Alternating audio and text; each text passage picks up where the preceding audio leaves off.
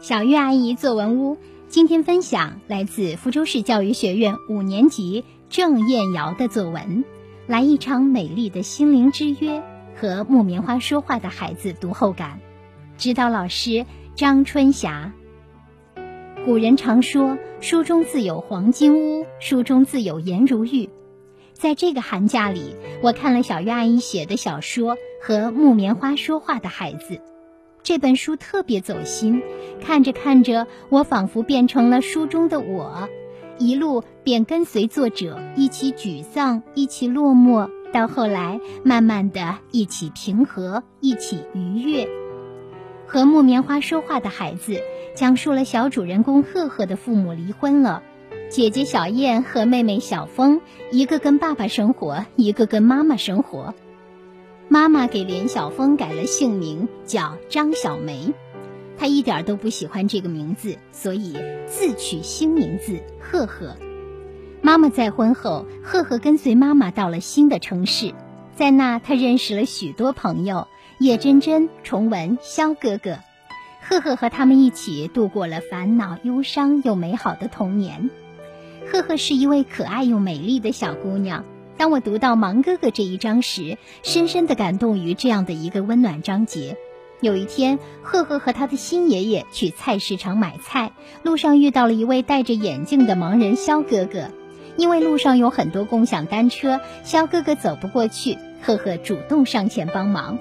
后来他还说，在这个寒假里，他每天都可以扶肖哥哥去他工作的盲人按摩中心上班，正好和去菜市场顺路。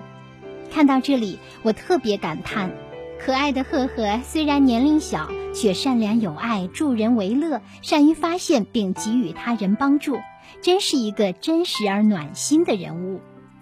赫赫还是一位天真浪漫、热爱自然和生活的孩子。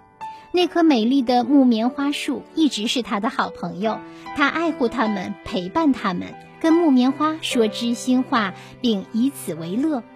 而我感觉，这木棉花树也以自己的方式爱这个世界和这个美好世界上的美好代表赫赫。无论花落花开，它都默默倾听赫赫的心声，温暖地陪伴着赫赫。当我合上书本，看着小区窗外同样的木棉花，感慨十分。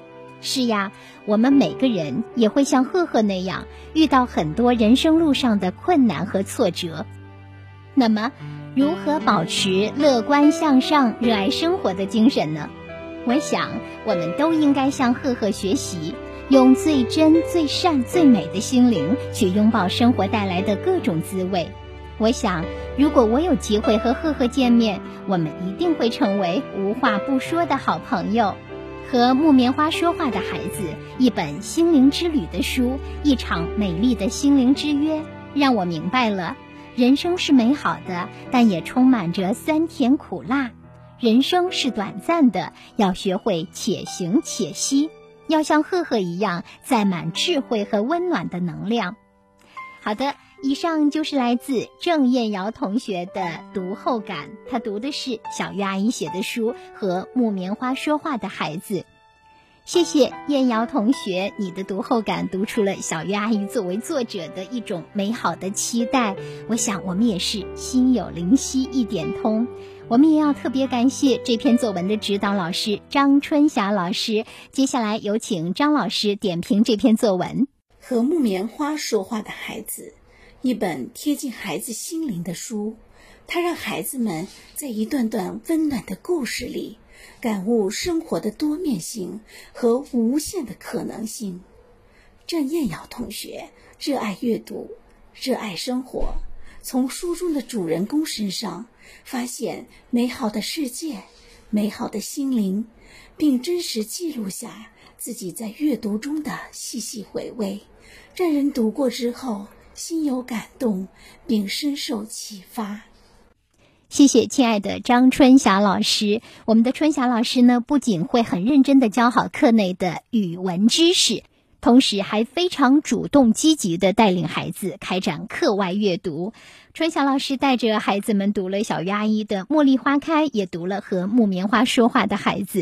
那么在此基础上呢，班级里还展开了关于这两本书的讨论，大家还一起来写读后感。我想呢，这都是我们和一本书、和一位作者发生更多深度链接的方式。当然，这最后的目的不是为了要和作者产生什么样的关系，而是要让自己的心理活动，要让自己的读后感受更加的丰富。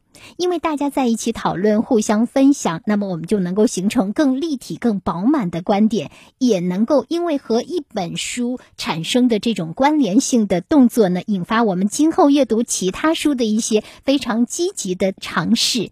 小月阿姨发现，哈，我读了这么多的经典的儿童文学作品，我知道爱上一本书与一本书产生深度链接之后，它带来的影响是非常巨大的。所以在这里，小月阿姨特别要向张春霞老师致敬，同时也特别的感谢福州市教育学院一附小五年五班的孩子们，谢谢你们！阅读有芬芳，心中天地广。